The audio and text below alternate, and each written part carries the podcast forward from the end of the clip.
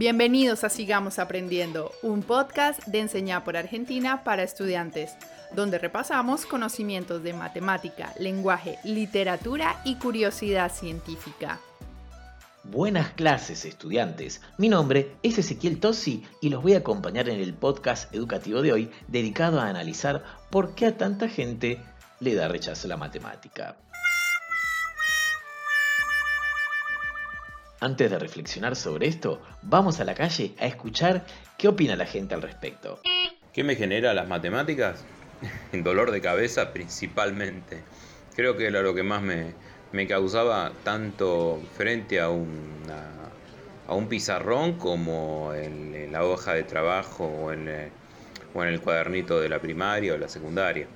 Me hace pensar en complicado, complicación yo particularmente veo a las matemáticas como una especie de mal necesario, algo que quizás en la escuela me resultó difícil, complejo, pero necesario que usamos incluso hasta en la vida cotidiana.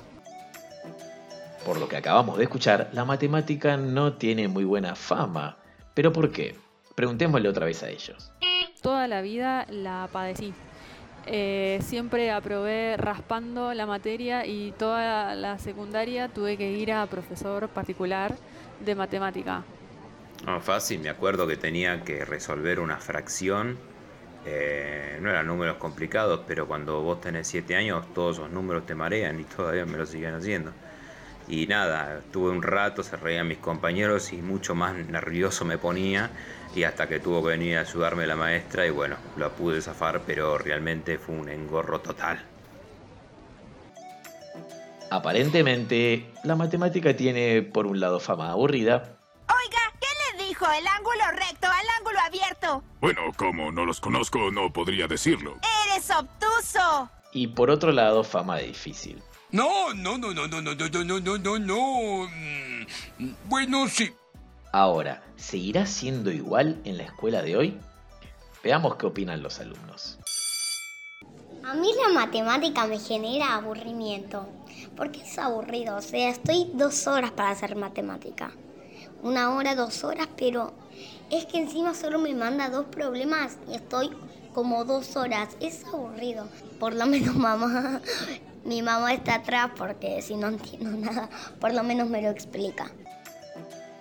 Evidentemente la matemática se convierte para muchos desde pequeños en la asignatura más dura en la escuela y a menudo tienen que recurrir a clases extra para reforzar los conocimientos y sacar adelante los exámenes. En general, la matemática es mal vista, pero ¿es realmente así? ¿O algo falla en la manera de transmitir su valor y de enseñarla? Matemáticas, hijo, con eso alegarás, pero los números no mienten. Dos menos dos es igual a cero y te aseguro que sé muy bien lo que digo. ¡Ah, ya! ¡Cállate! Soy Livia Bastos, profesora de matemática de la Escuela Técnica número 1 Luciano Reyes de Campana. Considero que algo falla en la manera de transmitir su valor y de enseñarlas. Es una percepción adquirida. Si observamos a los pequeños, vemos que les gusta aprender matemáticas por sí mismos. Inclusive niños de 5 años pueden descubrir por sí mismos que 3 más 5 es lo mismo que 5 más 3. O sea, esta forma experimental de la matemática es algo muy común en los niños, pero una vez que llegan a la escuela, cambian el modo de aprender. En vez de descubrir por sí mismos, aprenden a escuchar lo que dice el maestro, a tomar nota y se olvidan de su propia capacidad de descubrir las matemáticas. En muchos casos, la clase de matemáticas sirve solamente para hacer ejercicios, entonces esto se vuelve muy aburrido para el alumno y para el maestro, y pareciera que es algo que no tiene nada que ver con su vida, y no hay un desarrollo de pensamiento matemático ni de pensamiento abstracto. El maestro siempre se tiene que preguntar a sí mismo, ¿para qué estoy enseñando este contenido y de qué forma lo estoy enseñando? Es muy fácil hacer que la matemática sea una asignatura poco atractiva. Para ello basta con resolver problemas repetitivos de forma mecánica, utilizando recetas y restando importancia a las aplicaciones reales. Creer que la matemática es solo esto es como creer que el fútbol es solo patear corners. Estoy solo en la cancha, ni arco hay. Me paro en la esquina, pateo, ¡pum! Listo. Algo técnico, algo que casi ninguna amateur necesita, algo aburrido, algo solitario. Y esto se transmite de generación en generación. Estoy convencida que todos podemos hacer matemática, como todos podemos jugar al fútbol. No todos vamos a ser Messi, pero sí vamos a ser capaces de jugar un partido con amigos. Día a día se nos presentan situaciones en las que hacemos intuitivamente matemática. Inclusive, muchas de esas veces nos divierte hacerlo. Imagínense si pudiéramos educar esa intuición. Tomaríamos mejores decisiones y tendríamos más herramientas para resolver problemas o argumentar. Acabamos de escuchar a la doctora y especialista en matemática de UNICEF, Laura Pesati, en una de sus charlas TED, donde deja muy en claro que la escuela tiene que incentivar a los alumnos para transformar a la matemática en una amiga y aliada, como sucedió en estos casos en épocas muy diferentes. Matemática me despierta alegría y cuentas.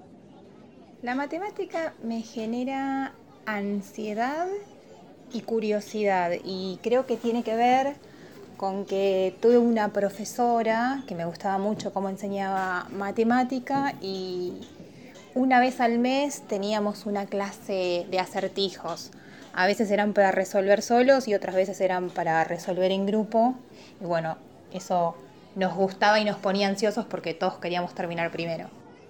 A mí me gusta decirle a mis alumnos también chistes, como por ejemplo, ¿qué le dijo el 3 al 30?